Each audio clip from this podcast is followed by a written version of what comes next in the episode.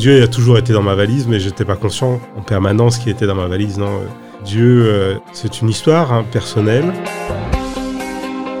Je suis né dans une famille chrétienne et j'ai suivi ma famille. Et à un moment donné, il a fallu refaire des choix et ces choix d'adultes sont refaits euh, à l'occasion de choix personnels, mais aussi à l'occasion de choix professionnels.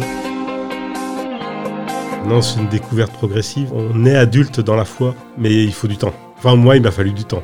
Mais je pense qu'il était là, en permanence. Mais je ne le savais pas.